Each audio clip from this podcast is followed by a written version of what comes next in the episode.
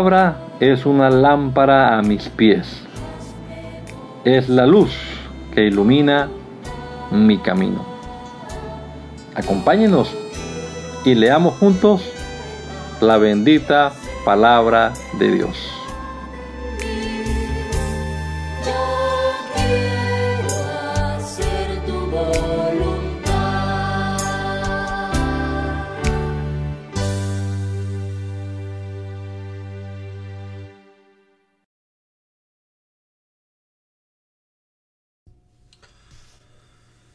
Bendito Dios, te damos muchas gracias en esta mañana, Padre amado, por la oportunidad que nos das una vez más de amanecer con este aliento de vida y estar también dispuestos a,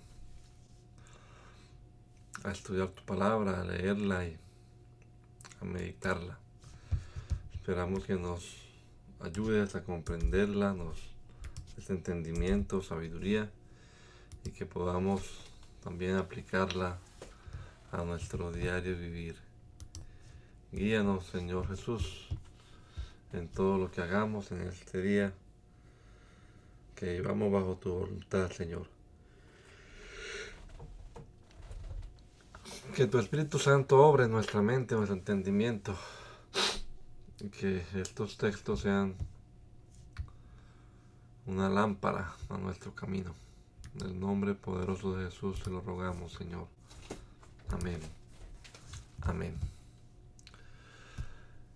Segunda carta del apóstol Pablo a los Corintios, en la, en la versión nueva traducción viviente. Yo, Pablo, elegido por la voluntad de Dios para ser un apóstol de Cristo Jesús, escribo esta carta junto con nuestro hermano Timoteo. Va dirigida a la iglesia de Dios en Corinto y a todo su pueblo santo que está en toda Grecia. Que Dios nuestro Padre y el Señor Jesucristo le den gracia y paz. Toda la alabanza sea para Dios, el Padre de nuestro Señor Jesucristo. Dios es nuestro Padre misericordioso y la fuente de todo consuelo él nos consuela en todas nuestras dificultades para que nosotros podamos consolar a otros cuando otros pasen por dificultades.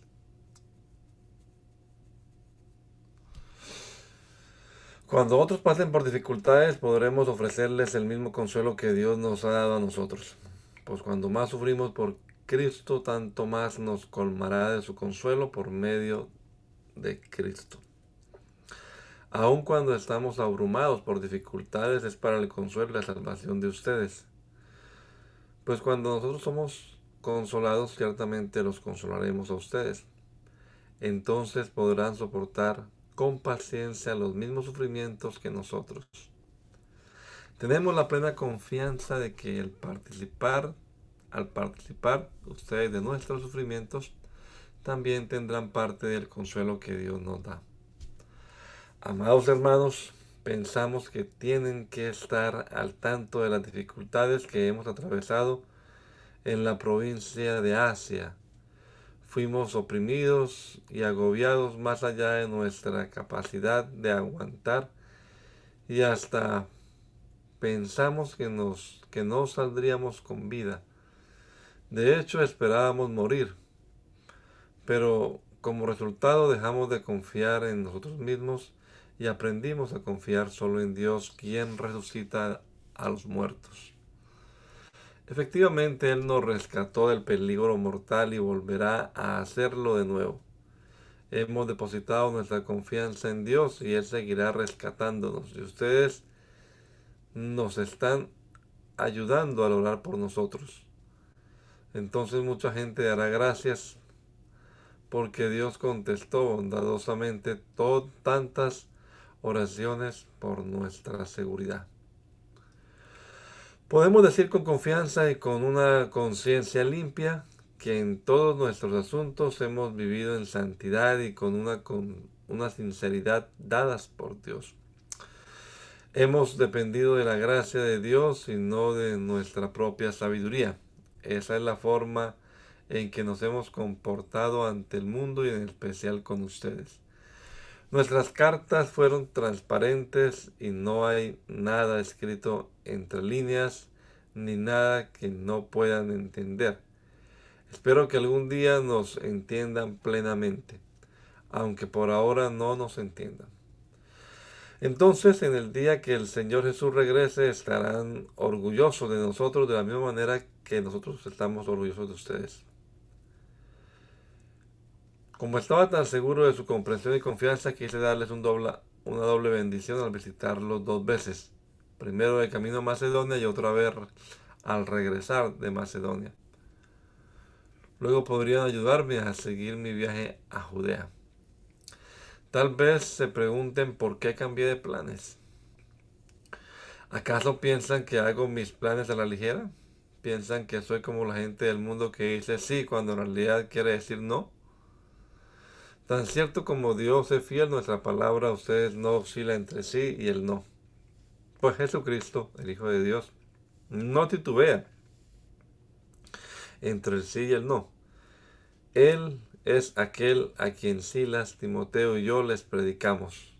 Y siendo el sí definitivo de Dios, Él siempre hace lo que dice. Pues todas las promesas de Dios se cumplieron en Cristo con un resonante sí.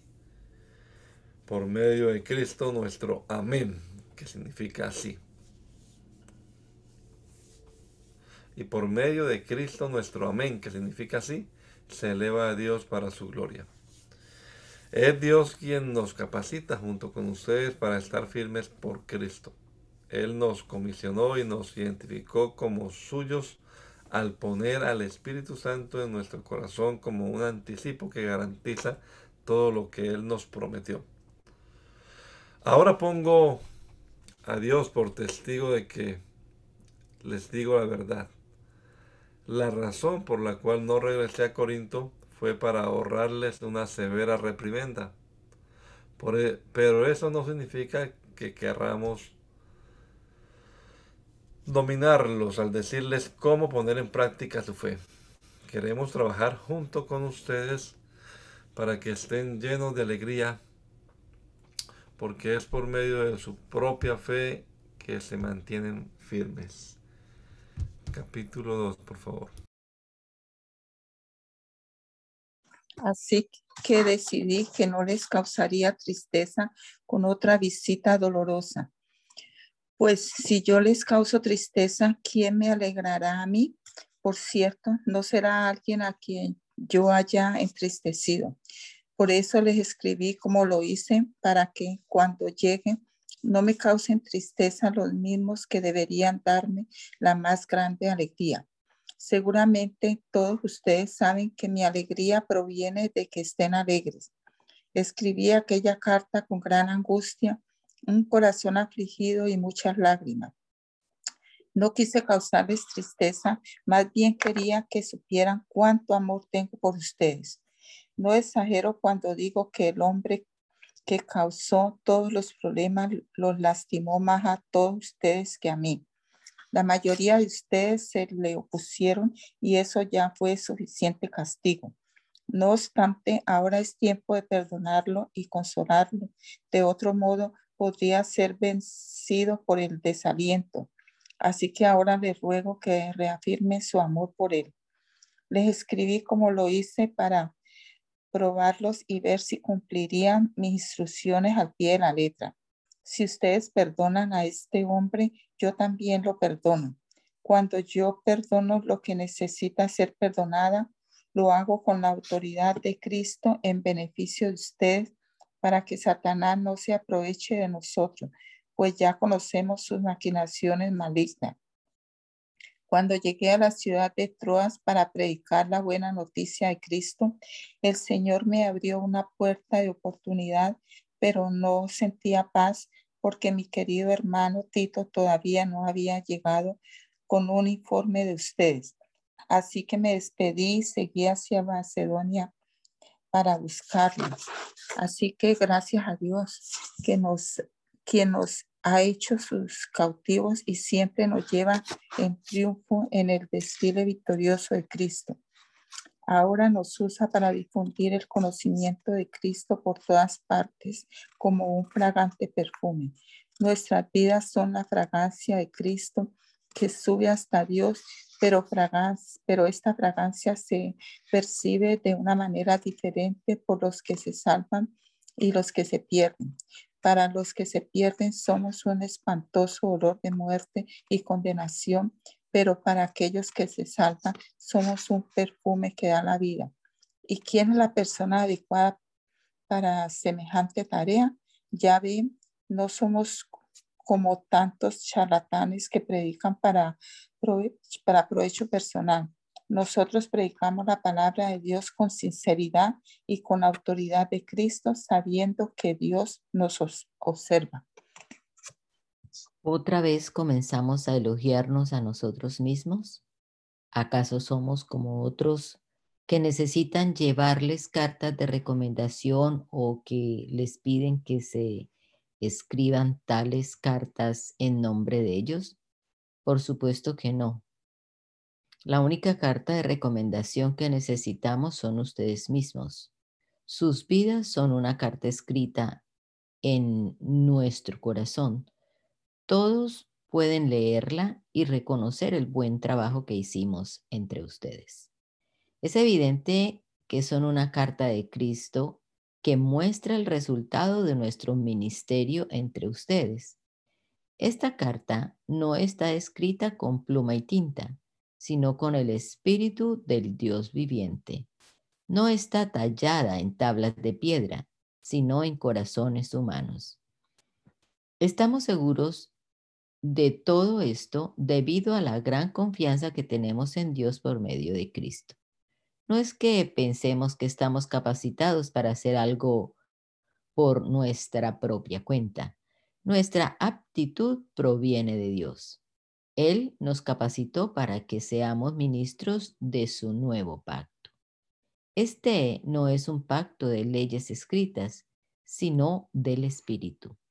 El antiguo pacto escrito termina en muerte, pero de acuerdo con el nuevo pacto, el Espíritu da vida.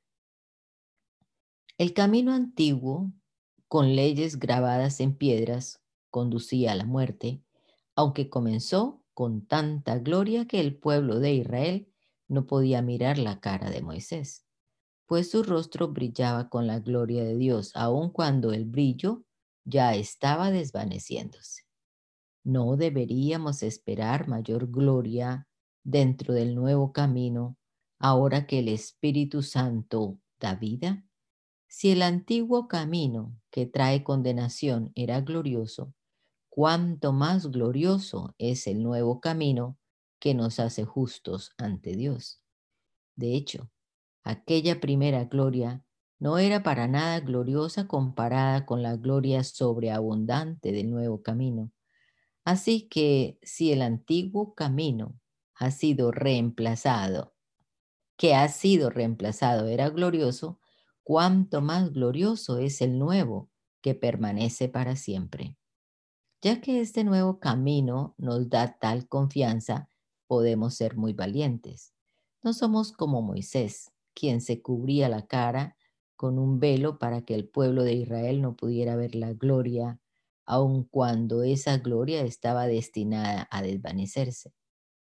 Pero la mente de ellos se endureció y hasta el día de hoy, cada vez que se lee el antiguo pacto, el mismo velo les cubre la mente para que no puedan entender la verdad. Ese velo puede quitarse solamente al creer en Cristo. Efectivamente, incluso hoy en día, cuando leen los escritos de Moisés, tienen el corazón cubierto con ese velo y no comprenden. En cambio, cuando alguien se vuelve al Señor, el velo es quitado, pues el Señor es el Espíritu, y donde está el Espíritu del Señor, allí hay libertad. Así que todos nosotros, a quienes nos ha sido quitado el velo, podemos ver y reflejar la gloria del Señor. El Señor, quien es el Espíritu, nos hace más y más parecidos a Él a medida que somos transformados a su gloriosa imagen. Por lo tanto, ya que Dios en su misericordia nos ha dado este nuevo camino, nunca nos damos por vencidos. Rechazamos todas las acciones vergonzosas y los métodos turbios. No tratamos de engañar a nadie ni de distorsionar la palabra de Dios. Decimos la verdad delante de Dios y todos los que son sinceros lo saben bien. Si la buena noticia que predicamos está escondida detrás de un velo, solo está oculta a la gente que se pierde. Satanás, quien es el Dios de este mundo, ha cegado la mente de los que no creen. Son incapaces de ver la gloriosa luz de la buena noticia, no entienden el mensaje acerca de la gloria de Cristo, quien es la imagen exacta de Dios. Como ven, no andamos predicando acerca de otros, de nosotros mismos. Predicamos que Jesucristo es Señor y nosotros somos siervos de ustedes por causa de Jesús. Pues Dios, quien dijo que haya luz en la oscuridad, hizo que la luz brille en nuestro corazón para que podamos conocer la gloria de Dios que se ve en el rostro de Jesucristo. Ahora tenemos esta luz que brilla en nuestro corazón, pero nosotros mismos somos como frágiles vasijas de barro que contienen este gran tesoro. Esto deja bien claro que nuestro gran poder proviene de Dios, no de nosotros mismos. Por todos lados nos presionan las dificultades, pero no son, pero no nos aplastan. Estamos perplejos, pero no caemos en la desesperación. Somos perseguidos, pero nunca abandonados por Dios. Somos derribados, pero no destruidos. Mediante el sufrimiento nuestro cuerpo sigue participando de la muerte de Jesús para que la vida de Jesús también pueda verse en nuestro cuerpo. Es cierto, vivimos en constante peligro de muerte porque servimos a Jesús, para que la vida de Jesús sea evidente en nuestro cuerpo que muere. Así que vivimos de cara a la muerte, pero esto no, esto ha dado como resultado vida eterna para ustedes. Sin embargo, seguimos predicando porque tenemos la misma clase de fe que tenía el salmista cuando dijo creí en Dios, por tanto hablé. Sabemos que Dios, quien resucitó al Señor Jesús, también nos resucitará a nosotros con Jesús y nos presentará ante sí mismos con ustedes. Todo esto es para beneficio de ustedes y a medida que la gracia de Dios alcance a más y más personas, habrá abundante acción de gracias y Dios recibirá más y más gloria. Es por esto que nunca nos damos por vencidos, aunque nuestro cuerpo está muriéndose, nuestro espíritu va renovándose cada día, pues nuestras dificultades actuales son pequeñas y no duran mucho y no durarán mucho tiempo. Sin embargo, nos producen una gloria que durará para siempre y que es de mucho más peso que las dificultades. Así que no miramos las dificultades que ahora vemos, en cambio fijamos nuestra vista en cosas que no pueden verse, pues las cosas que ahora podemos ver pronto se habrán ido, pero las cosas que no podemos ver permanecerán para siempre pues sabemos que cuando se desarme esta carpa terrenal en la cual vivimos, es decir, cuando muramos y dejemos este cuerpo terrenal, tendremos una casa en el cielo, un cuerpo eterno hecho para nosotros por Dios mismo y no por manos humanas. Nos fatigamos en nuestro cuerpo actual y anhelamos ponernos nuestro, ponernos nuestro cuerpo celestial como si fuera ropa nueva pues nos vestiremos con un cuerpo celestial. No seremos espíritus sin cuerpo. Mientras vivimos en este cuerpo terrenal, gemimos y suspiramos, pero no es que queramos morir y deshacernos de este cuerpo que nos viste. Más bien queremos ponernos nuestro cuerpo nuevo para que este cuerpo que muere sea consumido por la vida. Dios mismo nos ha preparado para esto y como garantía nos ha dado su Espíritu Santo. Así que siempre vivimos en plena confianza, aunque sabemos que mientras vivamos en este cuerpo no estamos en el hogar celestial con el Señor, pues vivimos por lo que creemos y no por lo que vemos. Si estamos plenamente confiados y preferiríamos estar fuera de este cuerpo terrenal, porque entonces estaríamos en el hogar celestial con el Señor. Así que ya sea que estemos aquí en este cuerpo o ausente de este cuerpo, nuestro objetivo es, objetivo es agradarlo a Él, pues todos tendremos que estar delante de Cristo para ser juzgados. Cada uno de nosotros recibirá lo que merezca por lo bueno o lo malo que haya hecho mientras estaba en este cuerpo terrenal, dado que entonces nuestra temible responsabilidad ante el Señor, trabajamos con esmero para persuadir a otros. Dios sabe que somos sinceros y espero que ustedes también lo sepan. ¿Estamos de nuevo recomendándonos a ustedes? No, estamos dándoles un motivo que estén orgullosos de nosotros para que puedan responder a los que se jactan de tener ministerios espectaculares en vez de tener un corazón sincero. Si parecemos estar locos es para darle gloria a Dios y si estamos en nuestro sano juicio es para beneficio de ustedes. Sea de una forma u otra, el amor de Cristo nos controla. Ya que creemos que Cristo murió por todos, también creemos que todos hemos muerto a nuestra vida antigua. Él murió por todos para que los que reciban la nueva vida de Cristo ya no vivan más para sí mismos, más bien vivirán para Cristo quien murió y resucitó por ellos. Así que hemos dejado de evaluar a otros desde el punto de vista humano. En un tiempo pensábamos de Cristo solo desde un punto de vista humano, qué tan diferente lo conocemos ahora. Esto significa que todo el que pertenece a Cristo se ha convertido en una persona nueva. La vida antigua ha pasado, una nueva vida ha comenzado. Y todo esto es un regalo de Dios, quien nos trajo de vuelta a sí mismo por medio de Cristo. Y Dios nos ha dado la tarea de reconciliar a la gente con Él pues Dios estaba en Cristo reconciliando al mundo consigo mismo, no tomando, no tomando cuenta, no tomando más en cuenta el pecado de la gente. Y nos dio a nosotros este maravilloso mensaje de reconciliación.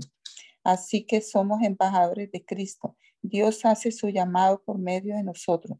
Hablamos en nombre de Cristo cuando le rogamos, vuelvan a Dios, pues Dios hizo que Cristo quien nunca pecó, fuera la ofrenda por nuestro pecado para que nosotros pudiéramos estar en una relación correcta con Dios por medio de Cristo.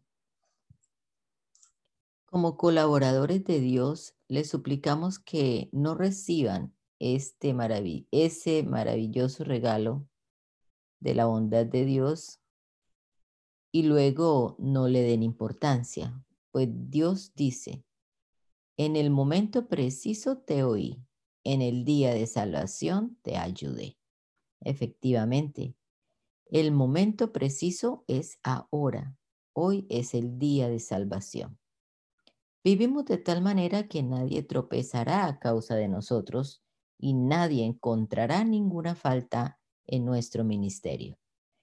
En todo lo que hacemos, demostramos que somos verdaderos ministros de Dios con paciencia soportamos dificultades y privaciones y calamidades de toda índole.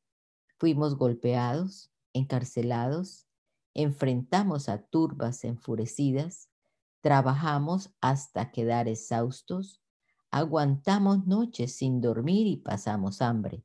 Demostramos lo que somos por nuestra pureza, nuestro entendimiento, nuestra paciencia, nuestra bondad, por el Espíritu Santo que está dentro de nosotros y por nuestro amor sincero.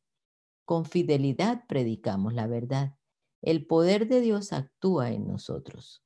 Usamos las armas de la justicia con la mano derecha para atacar y con la izquierda para defender. Servimos a Dios, ya sea que la gente nos honre o nos desprecie sea que nos calumnie o nos elogie. Somos sinceros, pero nos llaman impostores.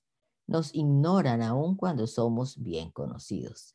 Vivimos al borde de la muerte, pero aún seguimos con vida. Nos han golpeado, pero no matado. Hay dolor en nuestro corazón, pero siempre tenemos alegría. Somos pobres, pero damos riquezas espirituales a otros. No poseemos nada y sin embargo lo tenemos todo. Oh, queridos amigos corintios, les hemos hablado con toda sinceridad y nuestro corazón está abierto a ustedes. No hay falta de amor de nuestra parte, pero ustedes nos han negado su amor. Les pido que respondan como si fueran mis propios hijos. Ábranos su corazón. No se asocien íntimamente con los que son incrédulos. ¿Cómo puede la justicia asociarse con la maldad? ¿Cómo puede la luz vivir con las tinieblas? ¿Qué armonía puede haber entre Cristo y el diablo? ¿Cómo puede un creyente asociarse con un incrédulo? ¿Y qué clase de unión puede haber entre el templo de Dios y los ídolos? Pues nosotros somos el templo del Dios viviente, como dijo Dios. Viviré en ellos y caminaré entre ellos. Yo seré su Dios y ellos serán mi pueblo. Por lo tanto, salgan de entre los incrédulos y apártense de ellos, dice el Señor. No toquen sus cosas inmundas y yo los recibiré a ustedes. Yo seré su padre y ustedes serán mis hijos e hijas, dice el Señor Todopoderoso. Queridos amigos, dado que tenemos estas promesas, limpiémonos de todo lo que pueda contaminar nuestro cuerpo o espíritu y procuremos alcanzar una completa santidad porque tememos a Dios. Por favor, ábranos su corazón. No le hemos hecho mal a nadie, ni hemos llevado a nadie por mal camino, ni nos hemos aprovechado de nadie. No les digo esto para condenarlos. Ya les dije antes que ustedes están en nuestro corazón y que vivimos o morimos junto con ustedes. Tienen toda mi confianza y estoy muy orgulloso de ustedes. Me han alentado en gran manera y me han hecho feliz a pesar de todas nuestras dificultades. Cuando llegamos a Macedonia no hubo descanso para nosotros. Enfrentamos conflictos de todos lados, con batallas por fuera y temores por dentro, pero Dios, que alienta a los desanimados, nos alentó con la llegada de Tito. Su presencia fue, con una, fue una alegría igual que la noticia que nos trajo del ánimo que Él recibió de ustedes. Cuando nos dijo cuánto anhelan verme y cuánto sienten lo que sucedió y lo leales que me son, me llené de alegría. No lamento haberles enviado esa carta tan severa, aunque al principio sí me lamenté porque sé que les causó dolor por un durante un tiempo. Ahora me alegro de haberla enviado, no porque los haya lastimado, sino porque el dolor hizo que se arrepintieran y cambiaran su conducta. Fue la clase de tristeza que Dios quiere que su pueblo tenga, de modo que no les hicimos daño de ninguna manera. Pues la clase de tristeza que Dios desea que suframos nos aleja del pecado y nos trae como resultado salvación. No hay que lamentarse por esa clase de tristeza, pero la tristeza del mundo, la cual le falta, a la cual al cual le falta arrepentimiento resulta en muerte espiritual. Tan solo miren lo que produjo en ustedes esa tristeza que proviene de Dios. Tal fervor, tal ansiedad por limpiar su nombre, tal indignación, tal preocupación, tal deseo de verme, tal celo y tal disposición para castigar lo malo. Ustedes demostraron haber hecho todo lo necesario para corregir la situación. Mi propósito entonces no fue escribir acerca de quién causó el daño o quien resultó dañado. Les escribí para que a los ojos de Dios pudieran comprobar por sí mismos qué tan leales son a nosotros. Esto nos ha alentado en gran manera. Además de nuestro propio aliento, nos deleitamos particularmente al ver lo feliz que estaba Tito por la manera en que todos ustedes lo recibieron y lo tranquilizaron. Le dije lo orgulloso que estaba de ustedes y no me decepcionaron. Siempre les he dicho la verdad y ahora mi jactancia ante Tito también resultó ser cierta. Ahora él se preocupa por ustedes más que nunca cuando recuerda cómo todos lo obedecieron y cómo lo recibieron con tanto temor y profundo respeto. Ahora estoy muy feliz porque tengo plena confianza en ustedes. Ahora quiero que sepan, amados hermanos, lo que Dios en su bondad ha hecho por medio de las iglesias de Macedonia. Estas iglesias están siendo probadas con muchas aflicciones y además son muy pobres, pero a la vez rebosan de abundante alegría, la cual se desbordó en gran generosidad. Pues puedo dar fe de que dieron no solo lo que podían, sino aún mucho más, y lo hicieron por voluntad propia nos suplicaron una y otra vez tener el privilegio de participar en la ofrenda para los creyentes de Jerusalén. Incluso hicieron más de lo que esperábamos porque su primer paso fue entregarse ellos mismos al Señor y a nosotros tal como Dios quería. Así que le hemos pedido a Tito, quien los alentó a que comenzaran a dar, que regrese a ustedes y los animemos y los y los anime a completar este ministerio de ofrendar, dado que ustedes sobresalen en, en tantas maneras en su fe, sus oradores talentosos, sus conocimientos, su entusiasmo y el amor que reciben de nosotros. Quiero que también sobresalgan en este acto bondadoso de ofrendar. No estoy ordenándoles que lo hagan, pero pongo a prueba que tan genuino qué tan genuino es su amor al compararlo con el anhelo de las otras iglesias. Ustedes conocen la gracia generosa de nuestro Señor Jesucristo. Aunque era rico, por amor a ustedes se hizo pobre para que mediante su pobreza pudiera hacerlos ricos.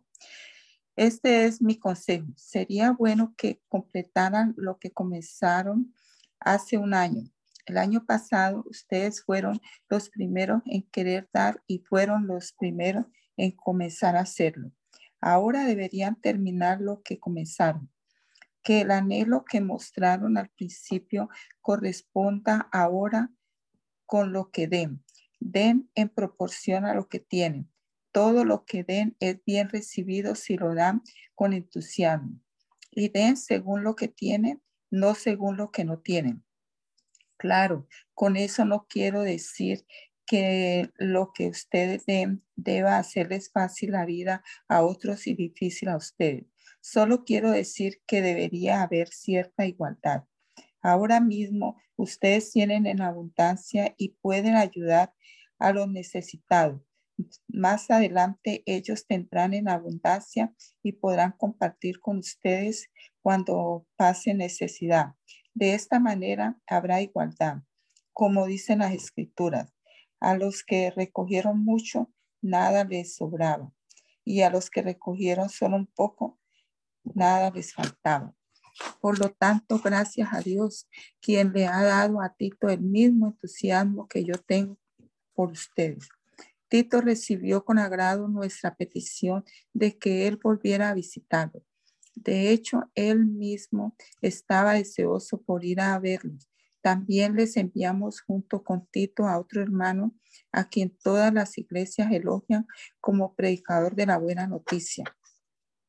Las iglesias lo honraron para que nos acompañara a llevar la ofrenda a Jerusalén, un servicio que glorifica al Señor y que demuestra nuestro anhelo de ayudar. Viajamos juntos para evitar cualquier crítica por la manera en que administramos esta generosa ofrenda. Tenemos cuidado de ser honorables ante el Señor, pero también queremos que todos los demás vean que somos honorables. Además, les enviamos junto con ellos a otro de nuestros hermanos que muchas veces ha demostrado lo que es y en varias ocasiones ha manifestado su gran fervor ahora está aún más entusiasmado debido a la gran confianza que tienen ustedes. Si alguien pregunta por Tito, díganle que él es mi colaborador, quien trabaja conmigo para ayudarlo. Y los hermanos que lo acompañan fueron enviados por las iglesias y le dan honor a Cristo.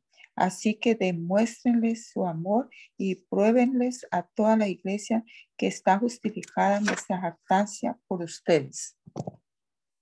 En realidad, no necesito escribirles acerca del ministerio de ofrendar para los creyentes de Jerusalén, pues sé lo deseosos que están de ayudar y me estuve jactando en las iglesias de Macedonia de que ustedes, los de Grecia, hace un año estuvieron dispuestos a enviar una ofrenda.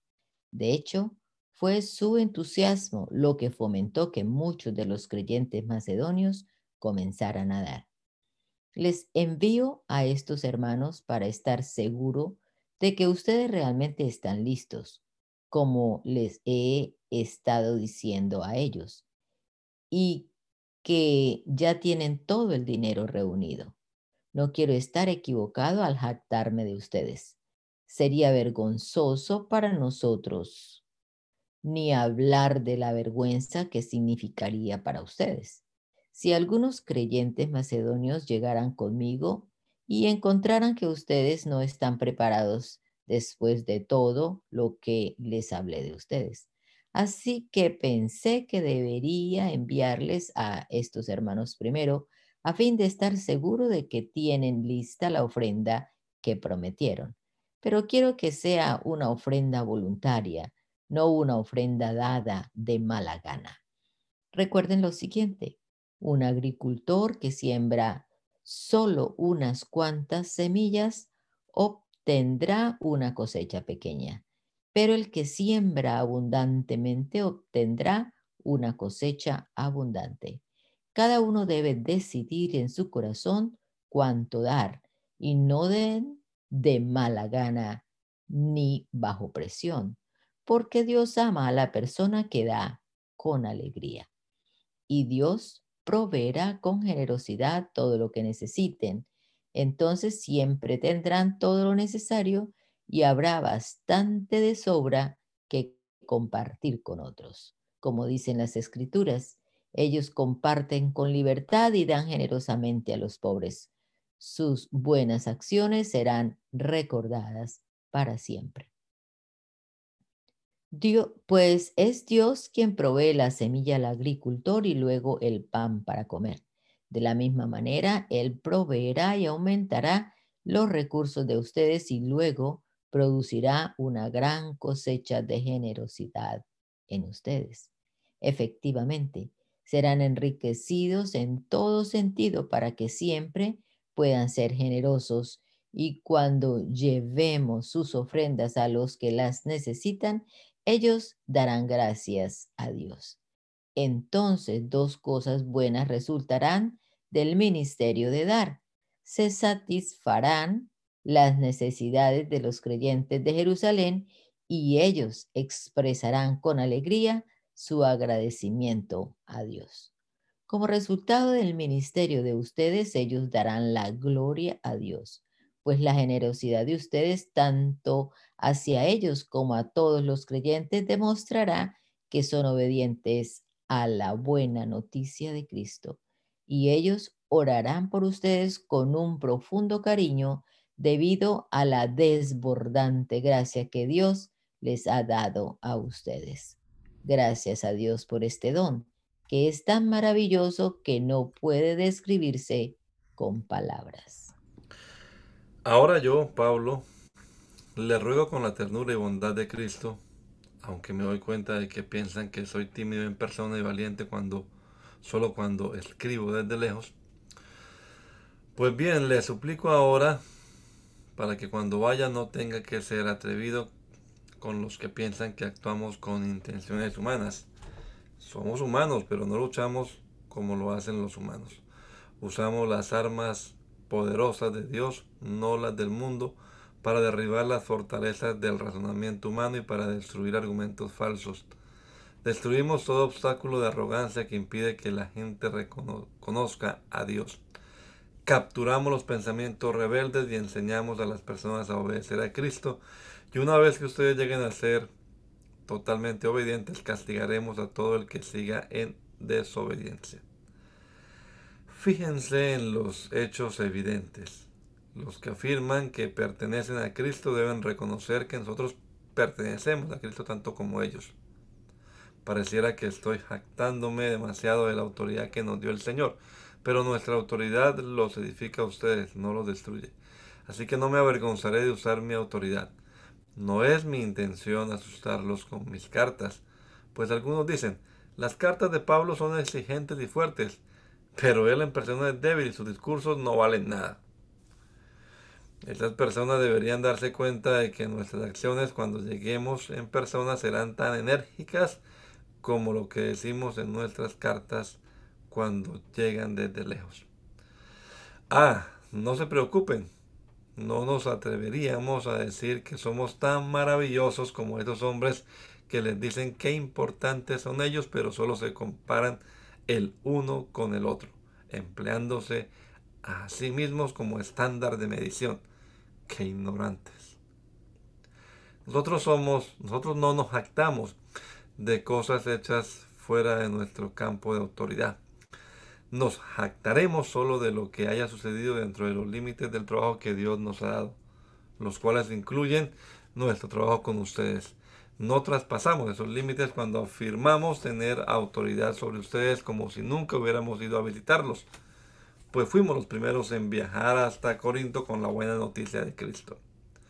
Tampoco nos jactamos ni nos atribuimos el mérito por el trabajo que otro haya hecho. En cambio, esperamos que la fe de ustedes crezca a fin de que se extiendan los límites de nuestro trabajo entre ustedes.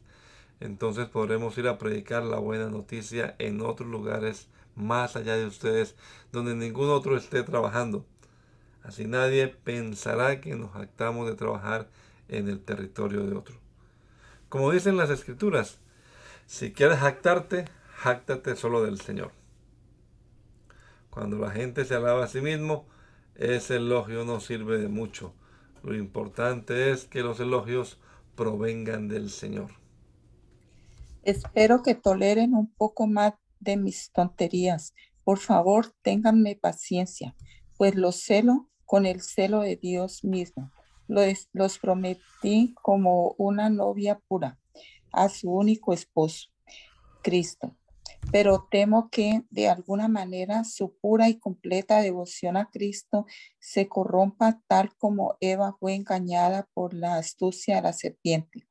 Ustedes soportan de buena gana todo lo que cualquiera les dice, aun si les predican a un Jesús diferente del que nosotros predicamos o a un espíritu diferente del que ustedes recibieron o un evangelio diferente del que creyeron.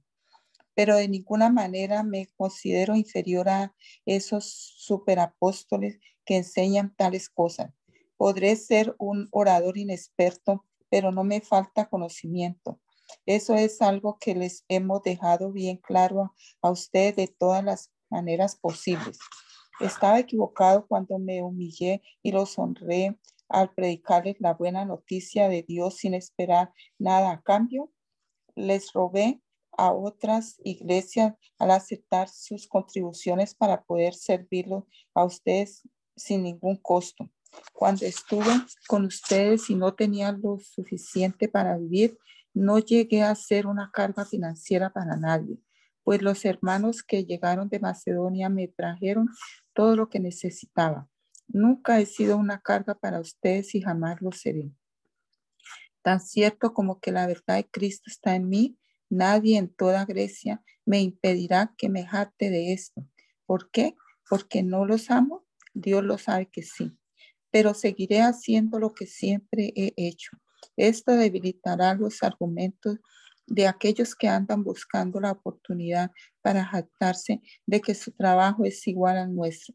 Estos individuos son falsos apóstoles, son obreros engañosos que se disfrazan de apóstoles de Cristo. Pero no me sorprende para nada. Aún Satanás se disfraza de ángel de luz. Así que no es de sorprenderse que los que los sirven también se disfracen de siervos de la justicia.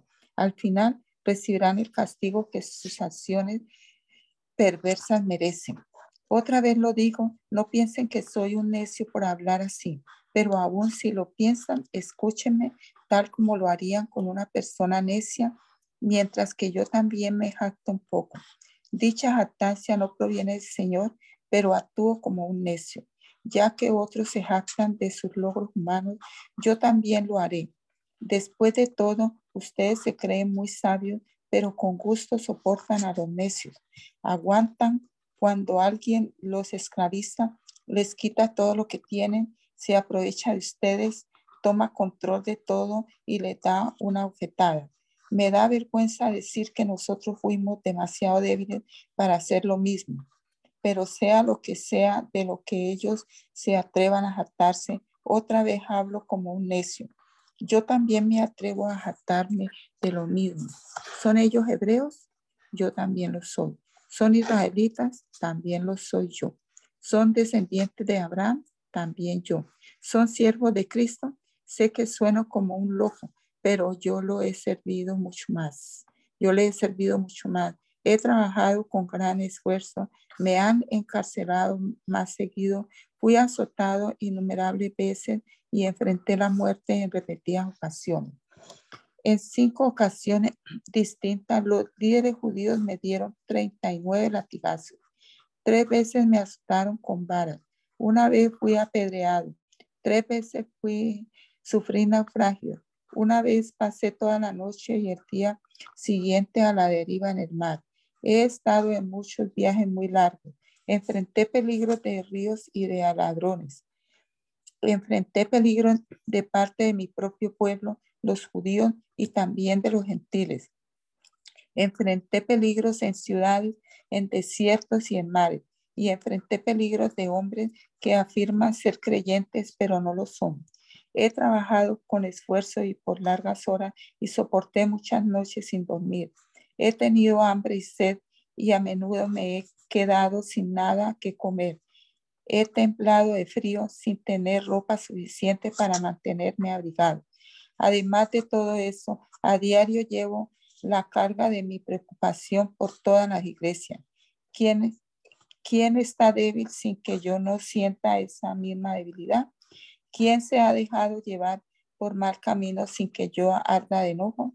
Si debo jactarme, preferiría jactarme de las cosas que muestran lo débil que soy. Dios, el Padre de nuestro Señor Jesús, quien es digno de eterna alabanza, sabe que no miento. Cuando estuve en Damasco, el gobernador bajo el mando del rey Aretas puso guardias en las puertas de la ciudad para atraparme. Tuvieron que descolgarme en un canasto por una ventana en el muro de la ciudad para que escapara de él. Mi jactancia no servirá de nada, sin embargo, debo seguir adelante. A mi pesar, contaré acerca de visiones y revelaciones que provienen del Señor. Hace 14 años fui llevado hasta el tercer cielo. Si fue en mi cuerpo o fuera de mi cuerpo, no lo sé. Solo Dios lo sabe. Es cierto. Solo Dios sabe si estaba yo en mi cuerpo o fuera del cuerpo, pero sí sé que fui llevado al paraíso y oí cosas tan increíbles que no pueden expresarse con palabras, cosas que a ningún humano se le permiten contar. De esa experiencia vale la pena jactarse, pero no voy a hacerlo. Solo me jactaré de mis debilidades. Si quisiera jactarme, no sería ningún necio al hacerlo porque estaría diciendo la verdad, pero no lo haré porque no quiero que nadie me atribuya méritos más allá de lo que pueda verse en mi vida u oírse en mi mensaje. Aún cuando he recibido de Dios revelaciones tan maravillosas. Así que, para impedir que me volviera orgulloso, se me dio una espina en mi carne, un mensajero de Satanás para atormentarme e impedir que me volviera orgulloso. En tres ocasiones distintas le supliqué al Señor que me la quitara. Cada vez Él me dijo, mi gracia es todo lo que necesitas, mi poder actúa mejor en la debilidad. Así que ahora me alegra jactarme de mis debilidades para que el poder de Cristo pueda actuar a través de mí. Es por esto que me deleito en mis debilidades y en los insultos, en privaciones, persecuciones y dificultades que sufro por Cristo. Pues cuando soy débil, entonces soy fuerte. Ustedes hicieron que me comportara como un necio, un necio al jactarme como lo hice. deberían estar escribiendo elogios acerca de mí, porque no soy de ninguna manera inferior a esos superapóstoles, aun cuando no soy nada en absoluto. Cuando estuve con ustedes les di pruebas de que soy un apóstol, pues con paciencia hice muchas señales, maravillas y milagros entre ustedes. Lo único que no hice y que sí hago en las demás iglesias fue convertirme en una carga financiera para ustedes. Por favor, perdónenme por esta falta. Ahora voy a visitarlos por tercera vez y no les seré una carga. No busco lo que tienen, no busco, los busco a ustedes mismos. Después de todo, los hijos no mantienen a los padres. Al contrario, son los padres quienes mantienen a sus hijos. Con gusto me desgastaré por ustedes y también gastaré todo lo que tengo, aunque parece que cuanto más los amo, menos me aman ustedes a mí. Algunos de ustedes admiten que no les fui una carga, pero otros todavía piensan que fui muy astuto y que me aproveché de ustedes con engaños. Pero ¿cómo? ¿Acaso alguno de los hombres que les envié se aprovechó de ustedes? Cuando le pedí a Tito que los visitara y envié con él a otro hermano, ¿acaso Tito se aprovechó de ustedes? No, porque ambos tenemos el mismo espíritu y caminamos sobre las pisadas del otro y hacemos las cosas de la misma manera.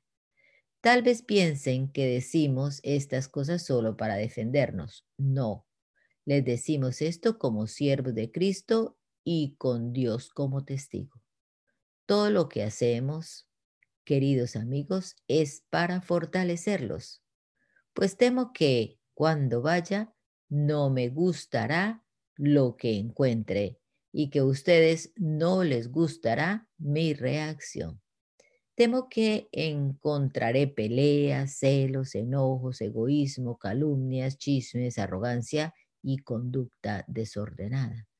Así es, tengo miedo de que cuando vaya de nuevo, Dios me humille ante ustedes y guardaré entristecido y perdón, y quedaré entristecido porque varios de ustedes no han abandonado sus viejos pecados no se han arrepentido de su impureza, de su inmoralidad sexual, ni del intenso deseo por los placeres sensuales.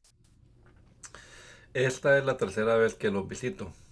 Y como dicen las escrituras, los hechos de cada uno de cada caso deben ser establecidos por el testimonio de dos o tres testigos. Ya puse sobre aviso a los que andaban en pecado cuando estuve ahí durante mi segunda visita. Ahora les advierto de nuevo a ellos y a todos los demás, tal como lo hice antes, que la próxima vez no tendré compasión de ellos. Les daré todas las pruebas que quieran de que Cristo habla por medio de mí. Cristo no es débil cuando trata con ustedes, es poderoso entre ustedes. Aunque fue crucificado en debilidad, ahora vive en el poder por el poder de Dios. Nosotros también somos débiles, al igual que Cristo lo fue, pero cuando tratemos con ustedes, estaremos vivos con Él y tendremos el poder de Dios. Examínense para saber si su fe es genuina. Pruébense a sí mismos, sin duda saben que Jesucristo está entre ustedes. De no ser así, ustedes han reprobado el examen de fe de la fe genuina. Al ponerse a prueba, espero que reconozcan que nosotros no hemos reprobado el examen de la autoridad apostólica. Pedimos a Dios en oración que ustedes no hagan lo malo al rechazar nuestra corrección. Espero que no sea necesario demostrar nuestra autoridad cuando lleguemos. Hagan lo correcto antes de nuestra llegada, aun si eso hace que parezca que no hemos demostrado nuestra autoridad. Pues no podemos oponernos a la verdad, más bien siempre debemos defender la verdad. Nos alegramos de parecer débiles y eso ayuda a mostrar que Ustedes en realidad son fuertes. Nuestra oración es que lleguemos a ser maduros. Les escribo todo esto antes de ir a verlos con la esperanza de no tener que tratarlos con severidad cuando finalmente lleguen. pues mi deseo es usar la autoridad que el Señor me da para fortalecerlos, no para destruirlos. Amados hermanos, termino mi carta con estas últimas palabras.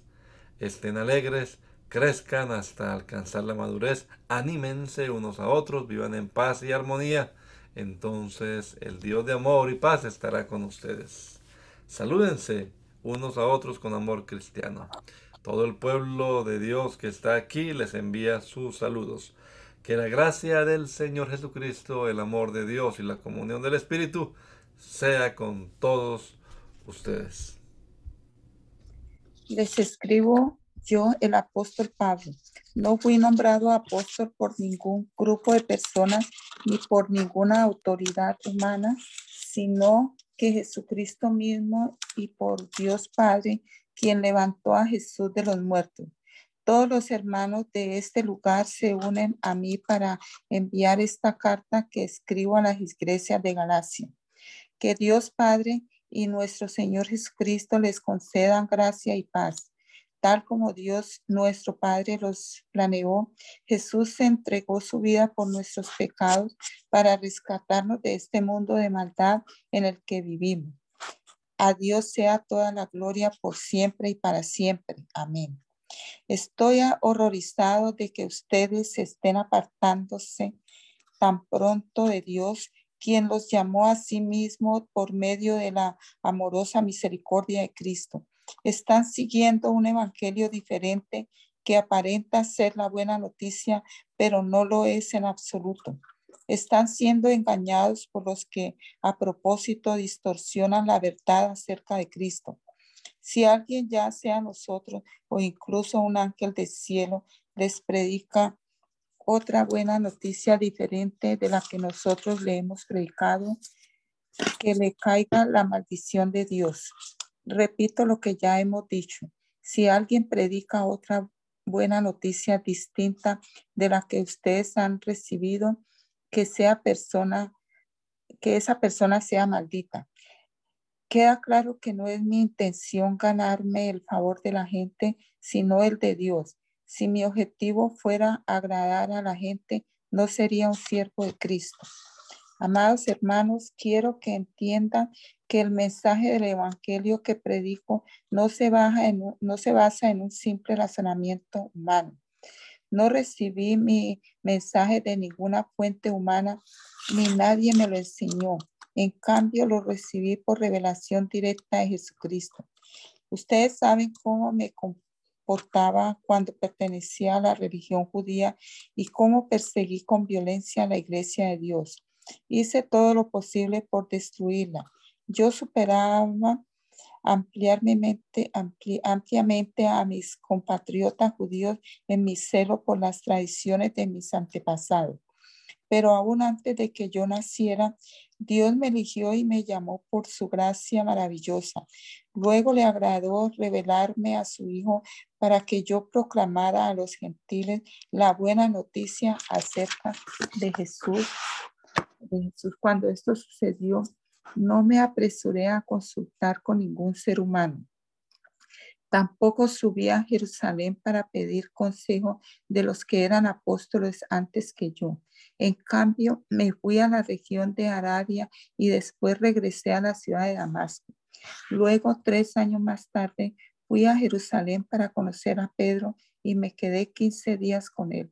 El único otro apóstol que conocí en esos días fue Santiago, el hermano del Señor. Declaro delante de Dios que no es mentira lo que les escribo. Después de esa visita, me dirigí al norte, a las provincias de Siria y Cilicia, y aún así las iglesias en Cristo que están en Judea todavía no me conocían personalmente. Todo lo que sabían de mí era lo que la gente decía. El que antes nos perseguía ahora predica la misma fe que trataba de destruir y alababan a Dios por causa de mí. Luego, 14 años más tarde, regresé a Jerusalén, esta vez con Bernabé y Tito también vino. Fui a Jerusalén porque Dios me reveló que debía hacerlo. Durante mi tiempo allí me reuní en privado con los que eran reconocidos como los dirigentes de la iglesia y les presenté el mensaje que predico a los gentiles. Quería asegurarme de que estábamos de acuerdo porque temía que todos mis esfuerzos hubieran sido inútiles y que estaba corriendo la carrera en vano. Sin embargo, ellos me respaldaron y ni siquiera exigieron que mi compañero Tito se circuncidara a pesar de que era griego. Incluso esa cuestión surgió solo a causa de algunos que se dicen cristianos, falsos cristianos en realidad, que se habían infiltrado entre nosotros. Se metieron en secreto para espiarnos y privarnos de la libertad que tenemos en Cristo Jesús, pues querían esclavizarnos y obligarnos a seguir los reglamentos judíos, pero no nos doblegamos ante ellos ni por un solo instante queríamos preservar la verdad del mensaje del Evangelio para ustedes. Los líderes de la iglesia no tenían nada que agregar a lo que yo predicaba.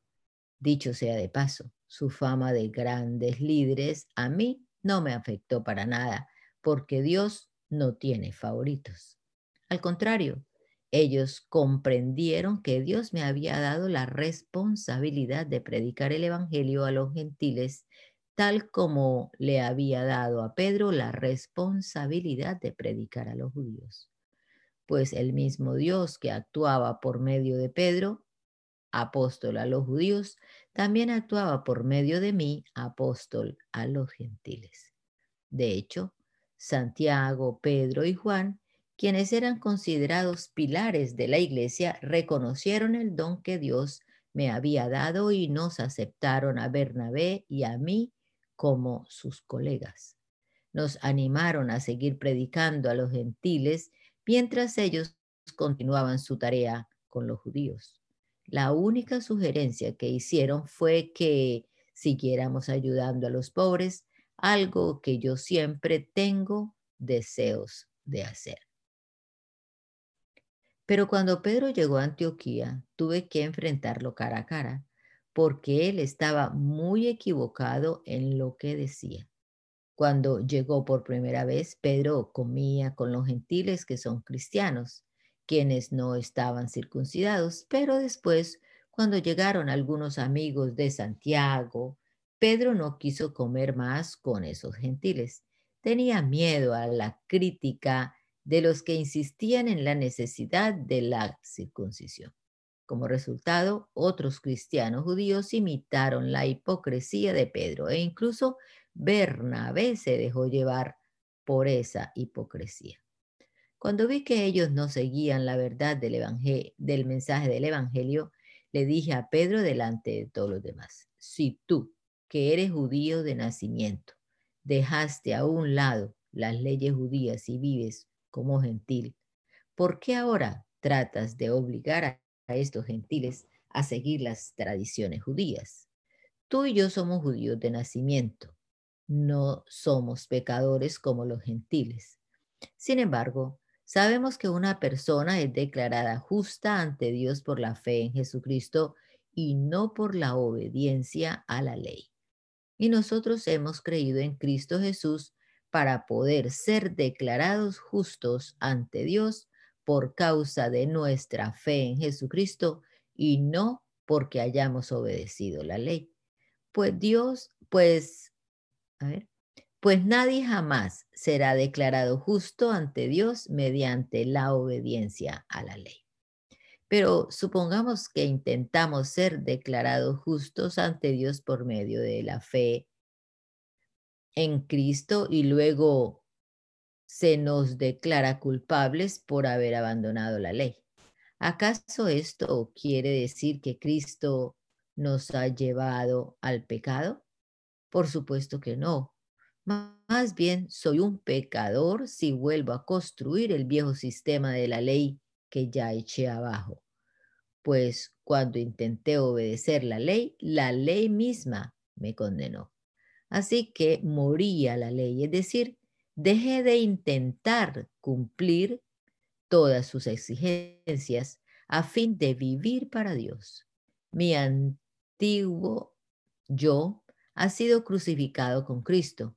Ya no vivo yo, sino que Cristo vive en mí. Así que vivo en este cuerpo terrenal confiado, confiando en el Hijo de Dios, quien me amó y se entregó a sí mismo por mí.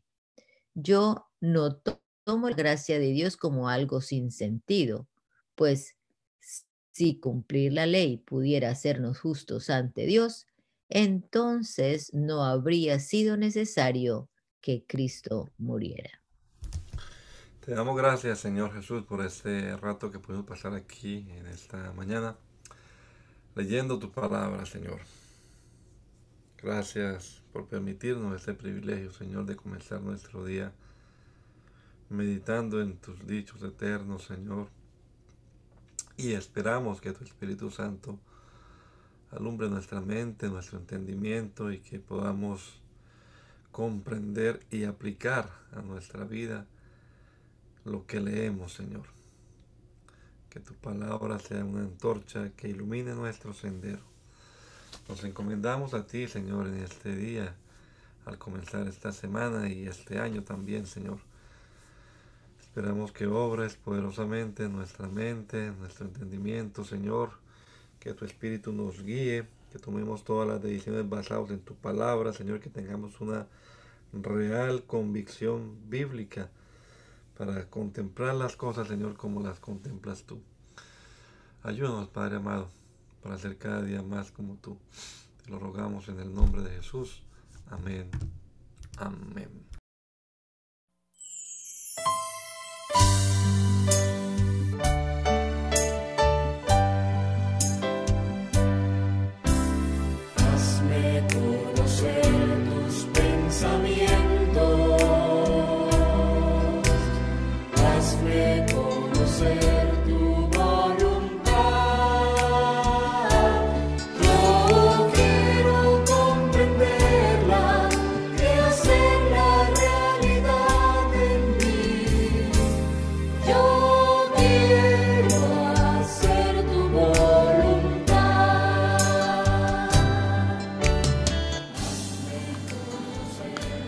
El mandamiento es lámpara y la enseñanza es luz. Y las reprensiones son el camino de la vida. Espero que esta lectura de la palabra de Dios haya sido de edificación para su vida y la de su familia. Gracia y paz.